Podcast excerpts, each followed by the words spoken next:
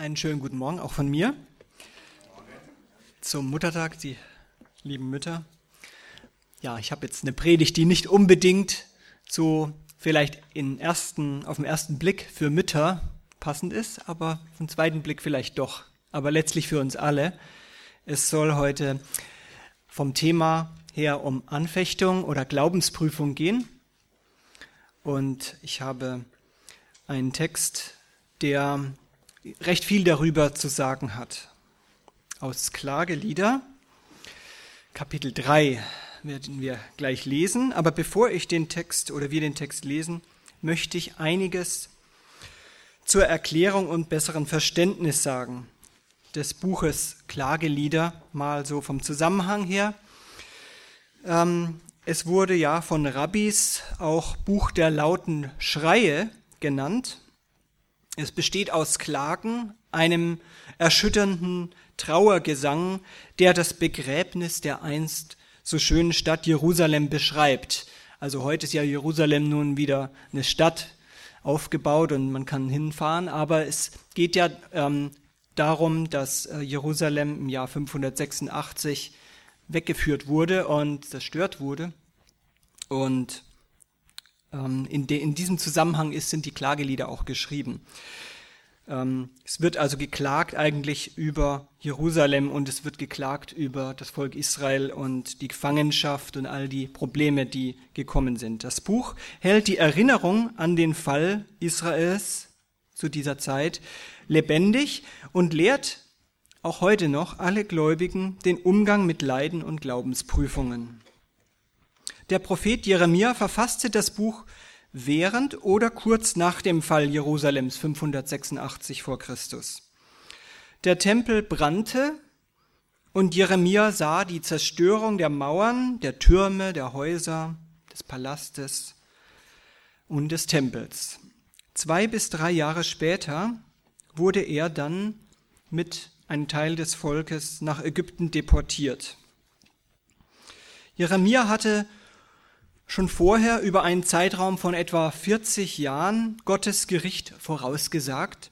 Das war etwa zwischen 645 bis 605 vor Christus.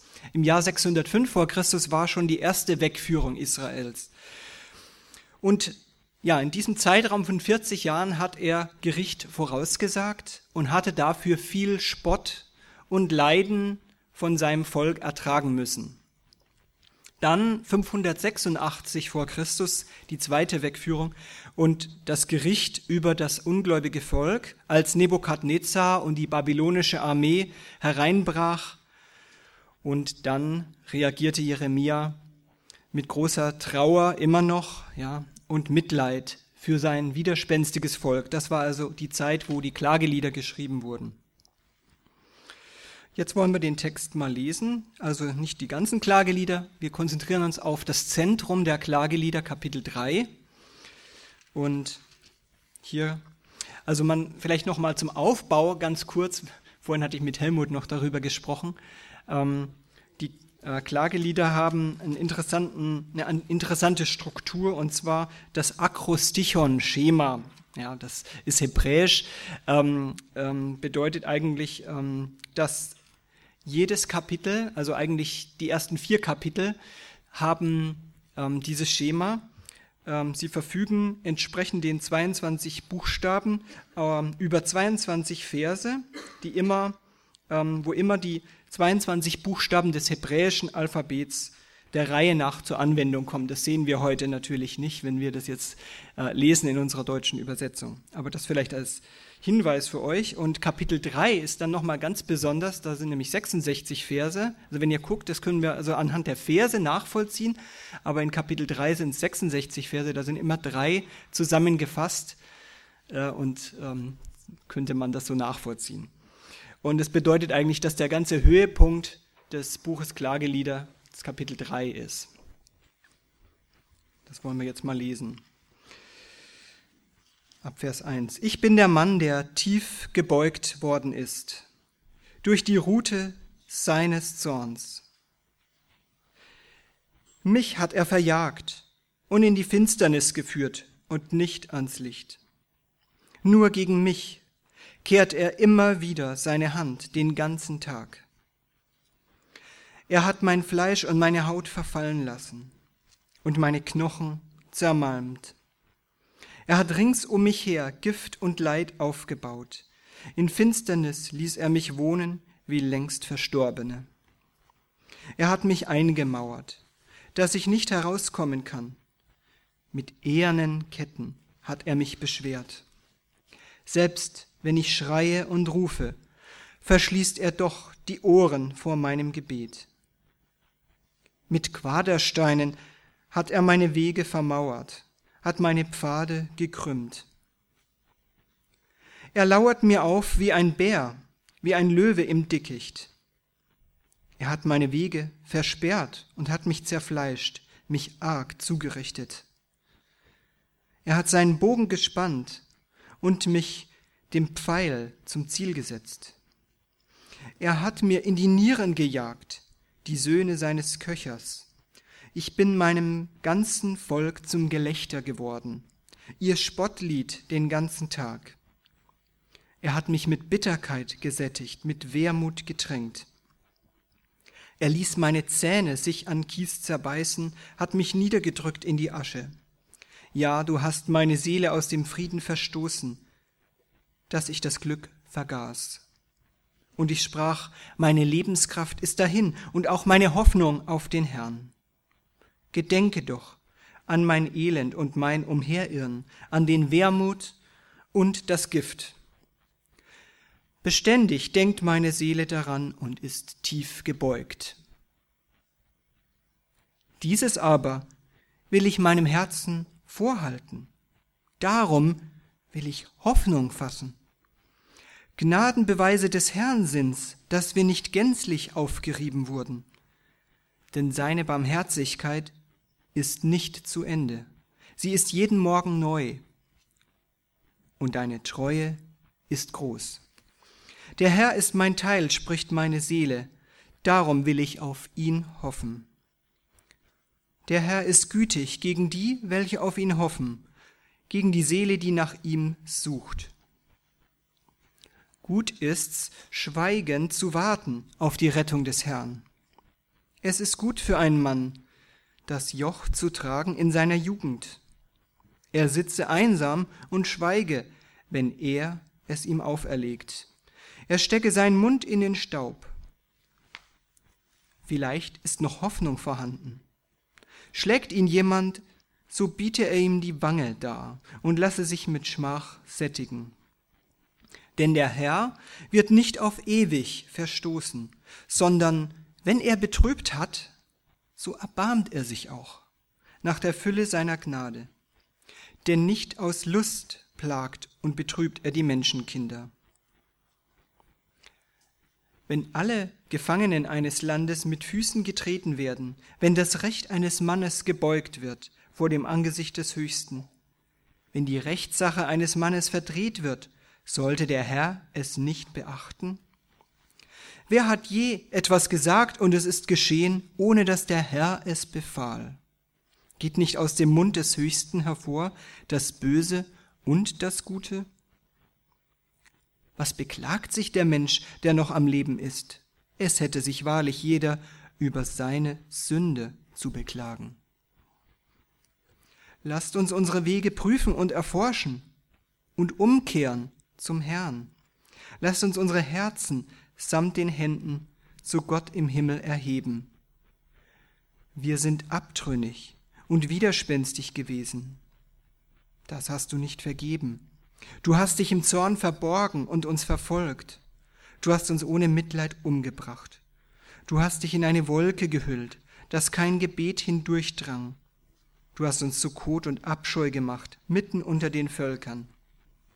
Alle unsere Feinde haben ihr Maul gegen uns aufgesperrt. Grauen und Grube sind über uns gekommen, Verwüstung und Untergang. Es rinnen Wasserbäche aus meinen Augen, wegen des Untergangs der Tochter meines Volkes.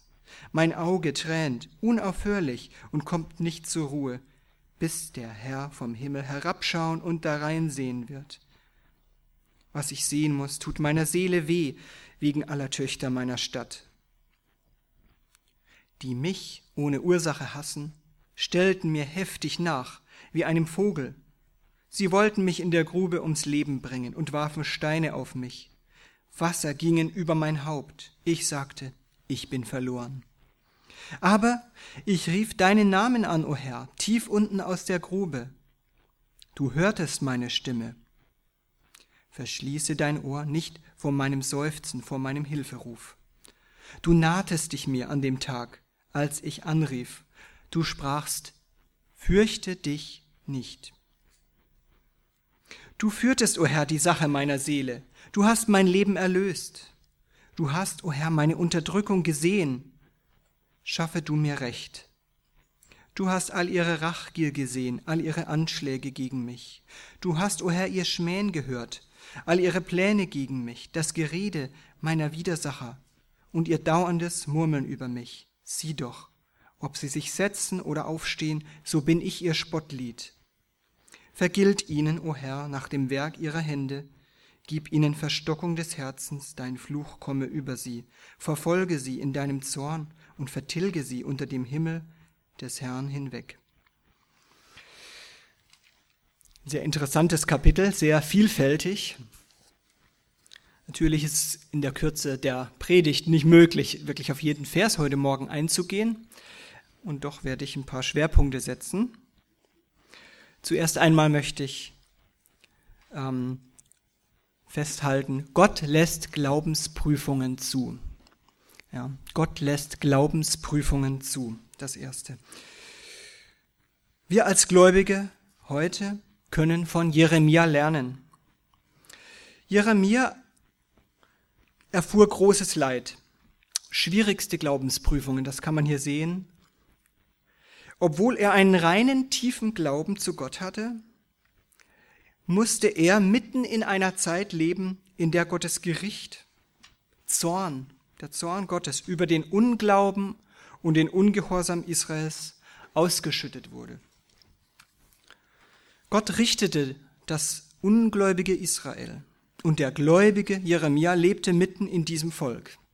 Also man kann sagen, dass Israel zu dieser Zeit einfach sehr weit weg von Gott war. Man könnte sagen, ja, es ist ungläubig gewesen, weil sie haben andere Götter, anderen Göttern, ja, angebetet und sie haben einfach Gott nicht mehr vertraut. Ihre Propheten waren falsche Propheten und da war Jeremia einer, ein Prophet Gottes mitten unter falschen Propheten und er musste viel Leid deswegen auch ertragen. Aber Jeremia identifizierte sich mit diesem Volk. Er war Jude, genau wie sein Volk, die Juden. Und Gott ließ es zu, dass er dieses Leid gemeinsam nun mit seinem Volk durchmachen musste, auch diese äh, Verbannung oder diese Zeit ähm, der Gefangenschaft.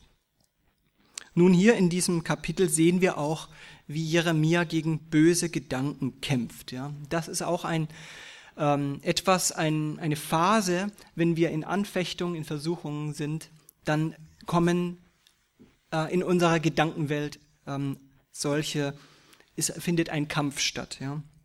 Nun, wogegen musste Jeremia kämpfen?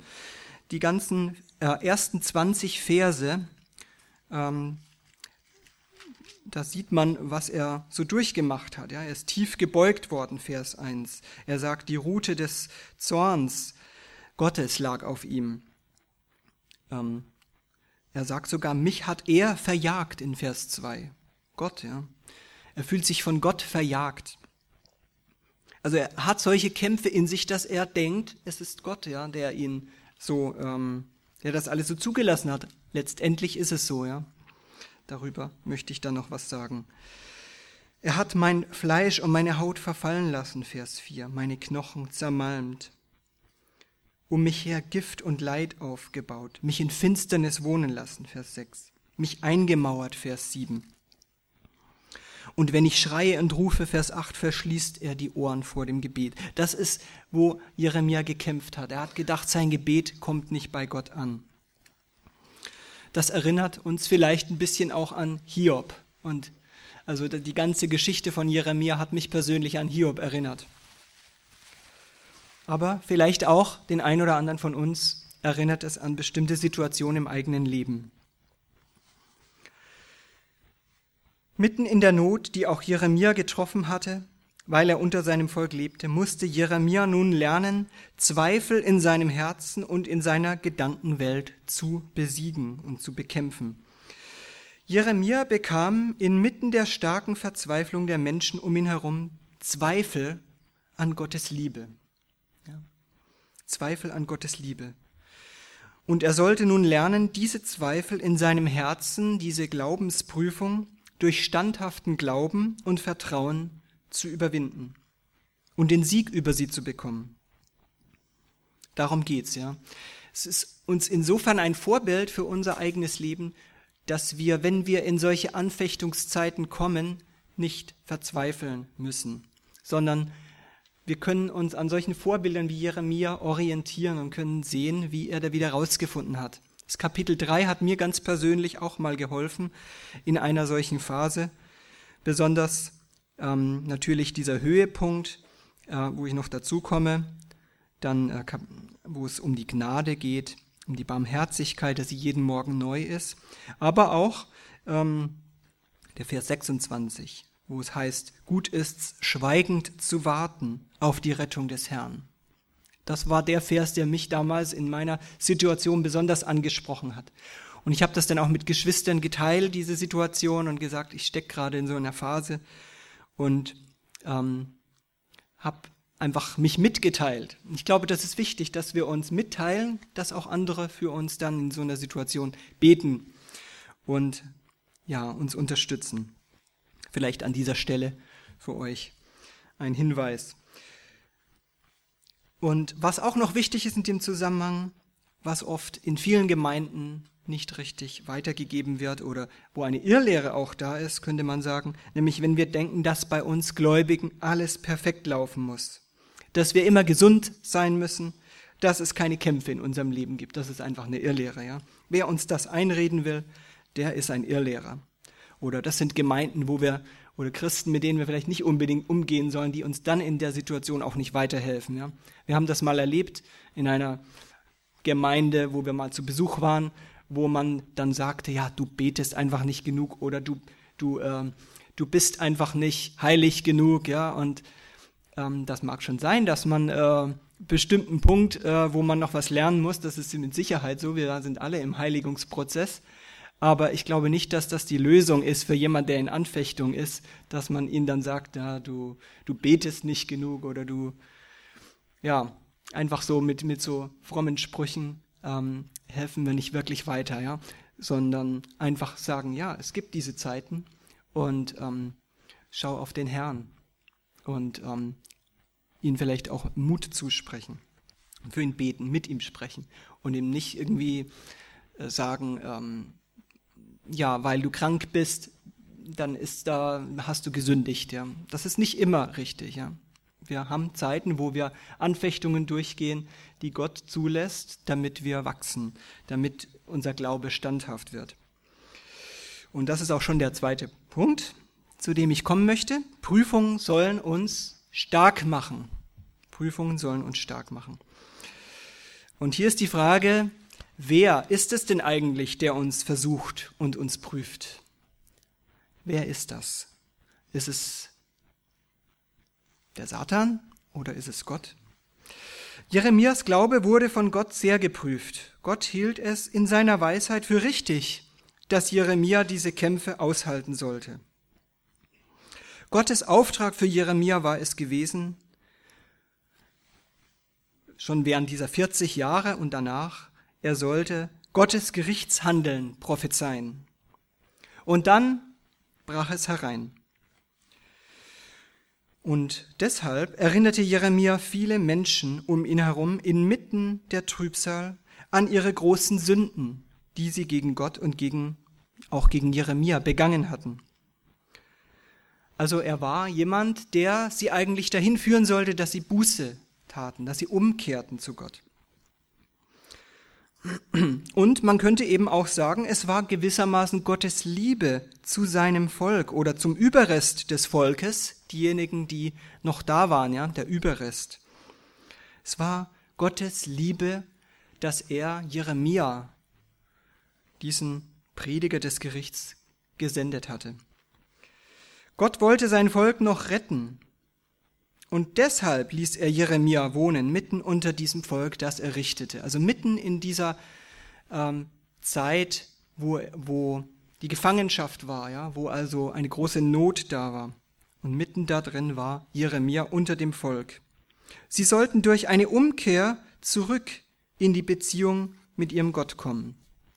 Gott wollte Jeremia gebrauchen. Das war der Grund, warum er Jeremia nicht vor dem Gericht verschont hatte. Ja.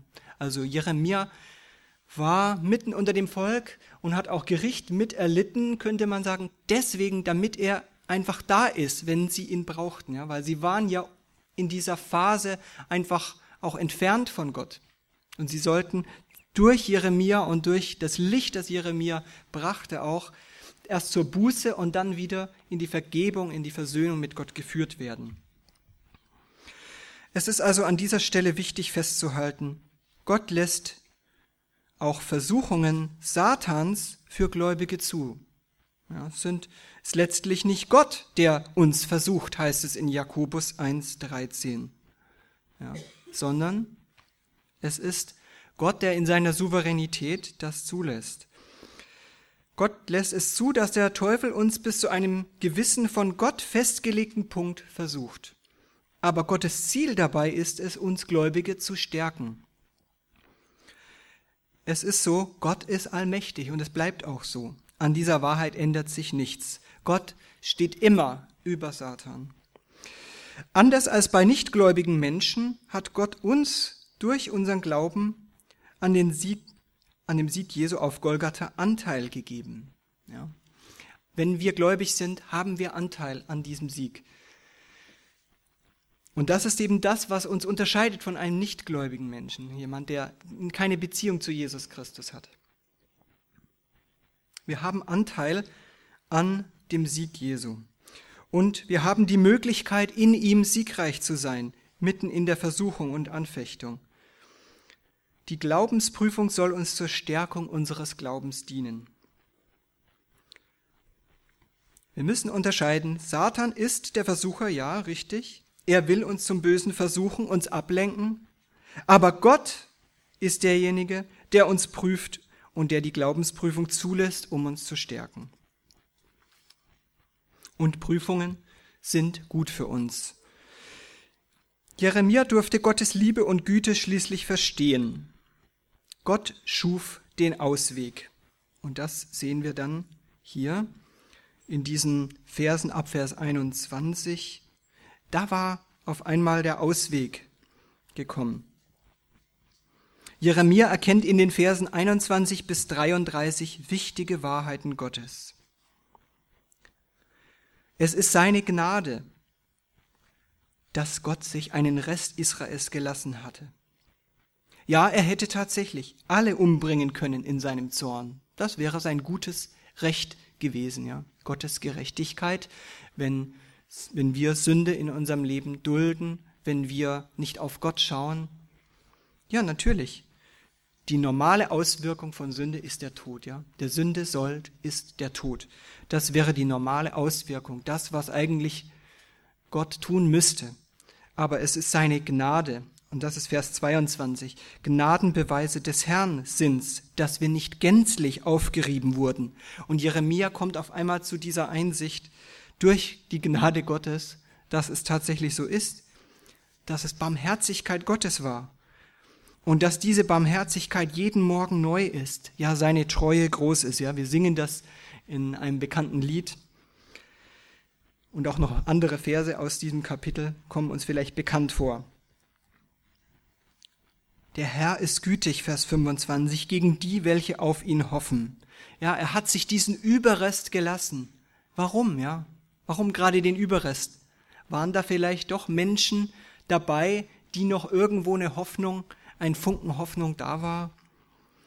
Es sieht so aus. Der Herr ist gütig gegen die, welche auf ihn hoffen, gegen die Seele, die nach ihm sucht. Gut ist, schweigend zu warten auf die Rettung des Herrn. Es ist gut für einen Mann, das Joch zu tragen in seiner Jugend. All das ähm, bringt uns dahin zu sehen, ja, es gibt Zeiten tatsächlich, wo wir vielleicht einfach mal aushalten müssen, wo wir vielleicht einfach mal schweigen müssen, wo wir vielleicht einfach mal unseren Mund zumachen müssen. Ja, wir dürfen vielleicht in dem Moment auch Gebetsanliegen weitergeben an Menschen, die für uns beten. Ich denke, das ist nicht gemeint, dass wir das dann nicht weitersagen sollen, aber dass wir vielleicht nicht klagen sollen, nicht, nicht Gott die Schuld in die Schuhe schieben sollen, ja, sondern dass wir vielleicht einfach das mal annehmen sollen und, und sagen sollen, ja, Herr, du bist es doch. Du bist der, der allmächtig ist. Du bist es, der mein Leben kennt und du bist es, der, der mich gut führt. Jeremia erkennt, dass Gott sein Teil ist und dass er, Jeremia, Eigentum von Gott ist. Ich denke, das ist ein wichtiger Punkt hier. Der Herr ist mein Teil, Vers 24, spricht meine Seele. Darum will ich auf ihn hoffen. Da kommt also diese Hoffnung heraus, ja. Der Herr ist mein Teil. Ich gehöre zu ihm. Ja, das ist so, ja. Er hat sich erinnert, dass er zu Gott gehört und dass Gott ihn angenommen hat. Ich glaube, auch für uns als Gläubige ist es wichtig, uns dann mitten in so einer Situation, ja, wir können Gott nichts bieten, wir können vielleicht nicht große Sprünge machen, vielleicht sind wir krank oder schwach oder irgendetwas, wo die Anfechtung gerade da ist.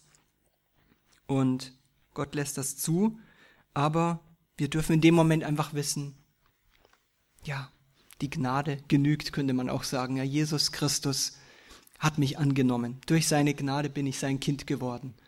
Und, und das allein muss mich zur Hoffnung bringen. Ja? Und bringt mich zur Hoffnung. Eine wichtige Wahrheit für uns als Gläubige inmitten von Anfechtung. Wir dürfen wissen, ich gehöre Jesus Christus, ich bin sein Eigentum und darum gibt es Hoffnung. Dass Prüfungen gut für uns sind, sehen wir auch im Neuen Testament. Ich möchte mal ein paar Stellen anfügen hier auch aus Jakobus 1, Vers 12.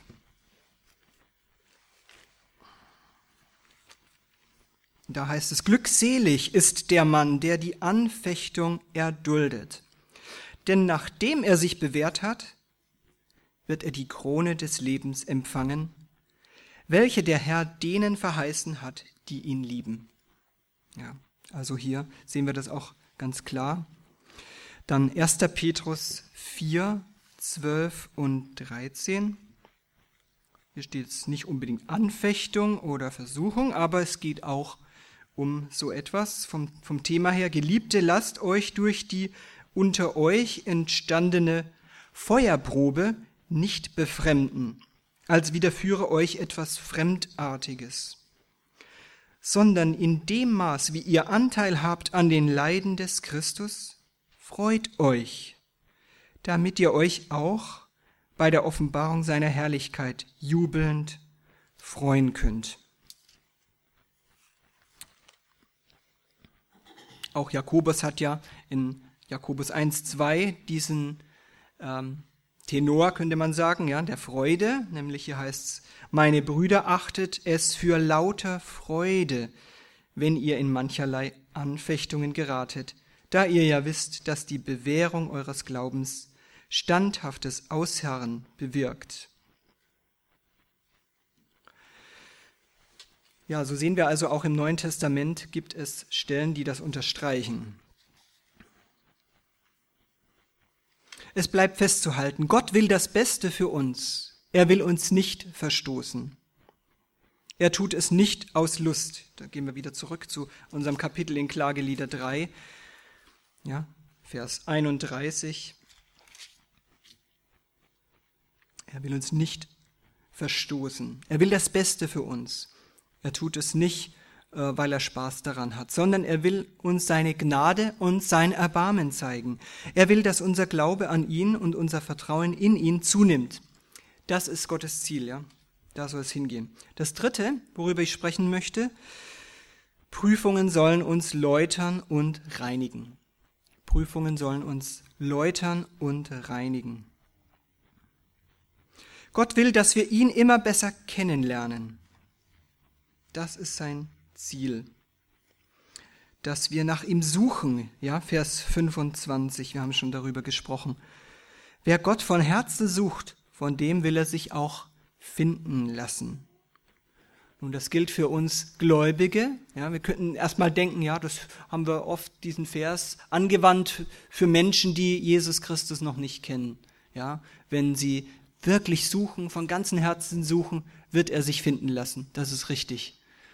Und das ist eine schöne Verheißung und auch äh, einfach an der Stelle möchte ich vielleicht einfach mal denjenigen, die heute hier sind, die Jesus Christus noch nicht kennen, diesen Zuspruch geben. Gott hat hier eine Verheißung gegeben. Wenn wir suchen, aufrichtig suchen, wird er sich finden lassen. Nun, wo ist Gott zu finden? Wo ist, wo können wir ihn suchen? In seinem Wort. Ja. Jesus Christus hat gesagt, er ist die Wahrheit, Wort, äh, der Weg, die Wahrheit und das Leben. Ja, und er ist zu finden in seinem Wort. Da ist, denn dieses Wort ist lebendig und durchdringend wie ein zweischneidiges Schwert.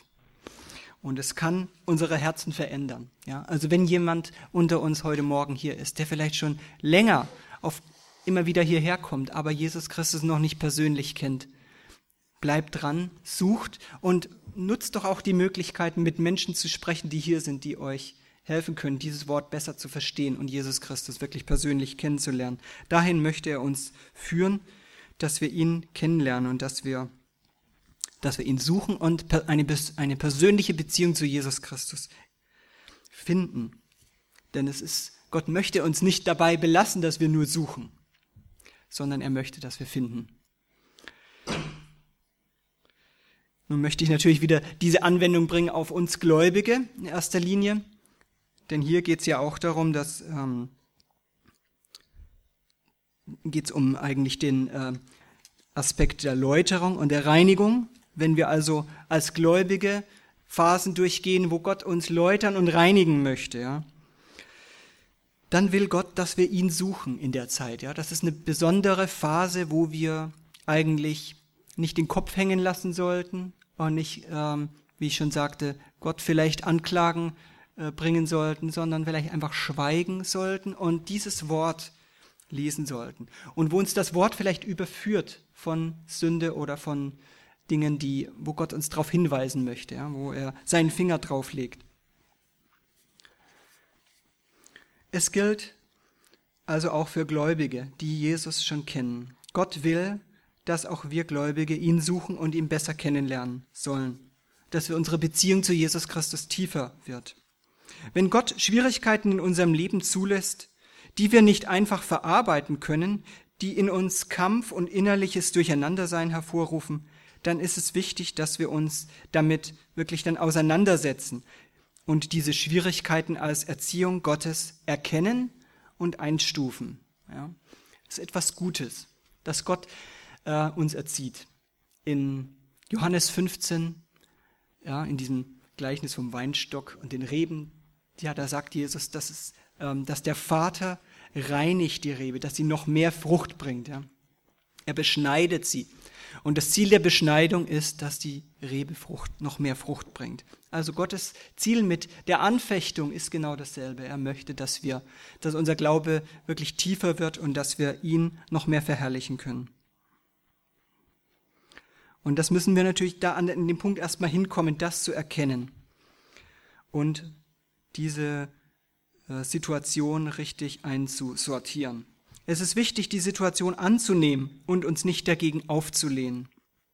Es ist wichtig, dass wir dann auch suchen äh, nach dem, was Gott uns eigentlich sagen möchte damit. Dass wir ihn fragen und uns bemühen, eine Antwort zu finden. Wie können wir das tun? Ja, auch als Gläubige natürlich Gottes Wort lesen, ja. Und auch das Gespräch, hm, das Gebet mit entschiedenen Christen suchen. Vielleicht gibt es eine Phase, wo wir erstmal schweigen müssen, ja, und vor dem Herrn das klären müssen. Aber dann, denke ich, ist es wichtig, auch zu Geschwistern zu gehen. Gott will, dass wir unser Herz ihm gegenüber überprüfen. Gott will uns eine tiefe Einsicht über uns selbst und über ihn schenken. Nun, welche Einsichten sind das? Zum Beispiel die Einsicht, wer ich eigentlich bin. Wer bin ich? Ich Mensch. Ja? Ich bin ein Sünder. Natürlich bin ich auch gerecht gesprochen, aber ich bin ein Sünder. Ein Sünder, der dies oft nicht erkennt. Aber den Gott dahin führen will, dass er das erkennt, dass er erkennt, dass da immer wieder in meinem Leben Momente sind, wo ich versage, wo ich auf einmal auf die Sünde höre. Und dann ist das Wunderbare einfach auch, dass ich nicht dabei stehen bleiben muss, sondern dass ich dann mit dieser Sünde zu Jesus Christus gehen darf. Ja, ich bin ein Sünder, der das oft nicht erkennt, aber den Gott dahin führen will, dass er es erkennt und dass er die Sünde zugibt, zu Gott bringt, um auf diese Weise gereinigt werden zu können. Der Vers 39 in unserem Kapitel 3 hier, ja heißt es, was beklagt sich der Mensch, der noch am Leben ist? Es hätte sich wahrlich jeder über seine Sünde zu beklagen. Das ist es eigentlich, wo wir hinkommen müssen. Einsicht, wer wir sind und diese Sünde immer wieder zum Herrn zu bringen. Nun, das ist diese Frage, wer bin ich, ja? Und dann aber auch die Frage, wer ist Gott? Nämlich die Einsicht, dass Gott nicht ungerecht ist, sondern Gegenteil, er ist gerecht. Er beachtet es, heißt es hier in Vers 36, ja, wenn man das liest, hier heißt es, wenn die Rechtssache eines Menschen verdreht wird, sollte der Herr es nicht beachten? Ja, das ist eine rhetorische Frage, aber es heißt eigentlich, ja, der Herr beachtet es, natürlich. Der Herr kennt uns durch und durch und er weiß auch, wo Ungerechtigkeiten in unserem Leben geschehen. Es geht nicht bei ihm vorbei. Gott weiß alles. Er weiß, dass viele Menschen Ungerechtigkeiten verschiedenster Art durchleben müssen und dass in dieser Welt viel Leid geschieht. Gott weiß es und sieht es und hat alles in seiner Souveränität unter Kontrolle.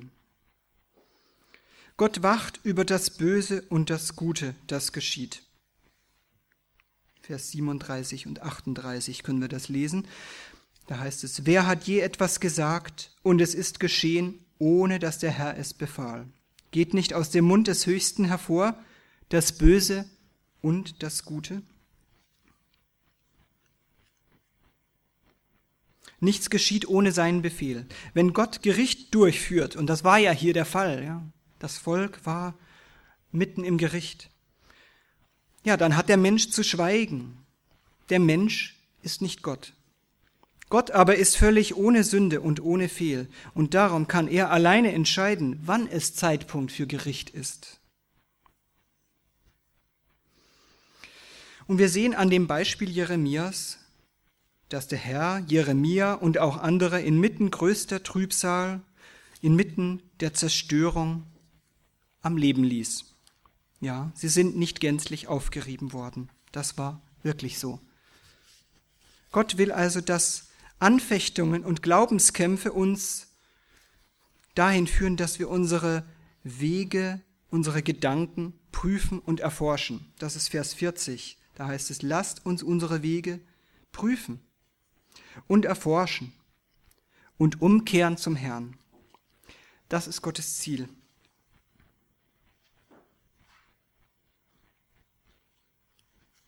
Wir sollen neu dem Herrn unsere Herzen und Hände weihen, sie ihm erheben. Ich finde, das ist sehr gut ausgedrückt hier in Vers 41. Herzen und Hände zu Gott im Himmel erheben. Ja. Es fängt beim Herz an hier innen die Buße, die Einsicht, die Erkenntnis. Und dann natürlich führt es dazu eigentlich, dass wir in die Anbetung kommen, ja? erheben, ja, die Hände. Gut, wir machen das jetzt nicht irgendwie, wie vielleicht ähm, in manchen Gemeinden das so üblich ist, weil das bei uns nicht im Vordergrund steht, sondern weil bei uns das Herz im Vordergrund steht. Das ist auch richtig. Manchmal, wenn das Herz dann so überfließt, dann kommen vielleicht auch die Hände dazu, aber das soll nicht im Vordergrund stehen. Es ist richtig, dass eigentlich es uns zur Anbetung führt, ja? dass wir Gott preisen. Unsere Herzen und Händen zu Gott im Himmel erheben. Das ist die Auswirkung, wenn wir wirklich Buße tun, wenn wir wirklich dahin kommen, dass wir unsere Herzen prüfen, dass wir Gott dran arbeiten lassen durch seinen Heiligen Geist. Ich komme zum Schluss. Glaubensprüfungen kommen immer wieder vor. Das ist wichtig, das zu erkennen. Gott lässt sie in unserem Leben zu. Sein Ziel ist, er will uns im Glauben stark machen. Er will, dass seine Gebote, dass wir die nicht, dass sie uns, dass wir die nicht so sehen, dass sie uns einengen, sondern er will, dass wir seine Gebote freiwillig und gerne tun. Dass wir erkennen, alles, was er für unser Leben möchte, was er zulässt in unserem Leben, das dient uns zum Besten. In den Bereichen, wo wir dann noch nicht Gottes Wege gehen, wo wir vielleicht noch einen Platz in unserem Herzen zurückhalten, sodass Gott und sein lebensspendendes Wort nicht hineinkommen können, noch nicht. Da will Gott an uns arbeiten und uns läutern und reinigen. Ja. dazu lässt er dann diese Zeiten auch äh, in, in unserem Leben zu. Es ist wichtig, das zu erkennen. Prüfungen sollen uns stark machen und, ähm, und uns läutern und reinigen. Ja, und ich möchte uns einfach nochmal ermutigen, dass wir das Wort Gottes aufmerksam lesen, dass ihr vielleicht auch heute nochmal das reflektiert, dieses Kapitel. Es ist ziemlich umfangreich, aber da steckt wirklich sehr viel drin. Vielleicht diejenigen von euch, die jetzt gerade in einer persönlichen Anfechtungszeit sind, dass sie wirklich zuerst mal sich an Gott wenden, im Gebet sein Wort wirklich lesen.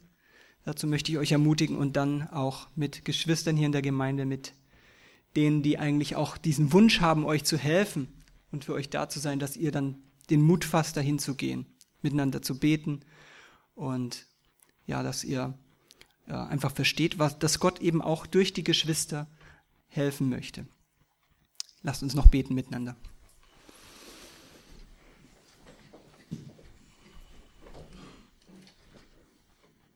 Ja, Herr Jesus Christus, wir danken dir dafür, dass du in deinem Wort uns Verheißung gegeben hast. Ja, und die Verheißung, dass du ein Gott der Gnade und der Barmherzigkeit bist, dass du eben nicht stehen bleibst bei unserer Sünde, sondern, Herr Jesus, deswegen bist du ja auch gekommen auf diese Welt, um uns die Gnade zu bringen. Ja, die Gnade ist erschienen und das bist du. Aber sie kommt nicht automatisch, sondern sie kommt dadurch, dass wir uns beugen vor dir und dass wir ohne unser eigenes Hinzutun deine Gnade annehmen. Herr, ich bete in diesem Moment, wollen wir bitten für diejenigen, die deine Gnade hier noch nicht erkannt haben, dass du es bewirkst durch deinen Geist, Herr, dass wir verstehen, was du am Kreuz getan hast, dass du selbst das Opfer geworden bist, dass du selbst alles getan hast, was nötig war, um Sünde zu vergeben. Es benötigt keine Tieropfer mehr. Es benötigt nichts, was wir irgendwie hinzufügen könnten. Nichts, sondern du hast alles getan. Herr, wir bitten auch für diejenigen von uns, die dich kennen, dass wir es immer erfassen, in jeder Situation, auch in Anfechtungen, dass du unser Teil bist und dass wir zu dir gehören. Dafür danken wir dir. Danke dafür, dass wir dich finden durften, dass du uns gefunden hast. Ja, denn du hast uns zuerst geliebt. Und dafür danken wir dir und preisen dich. Hilf uns, es zu erkennen, auch in schwierigen, dunklen Tälern, dass du der Herr bist, dass du souverän bist und dass du uns liebst.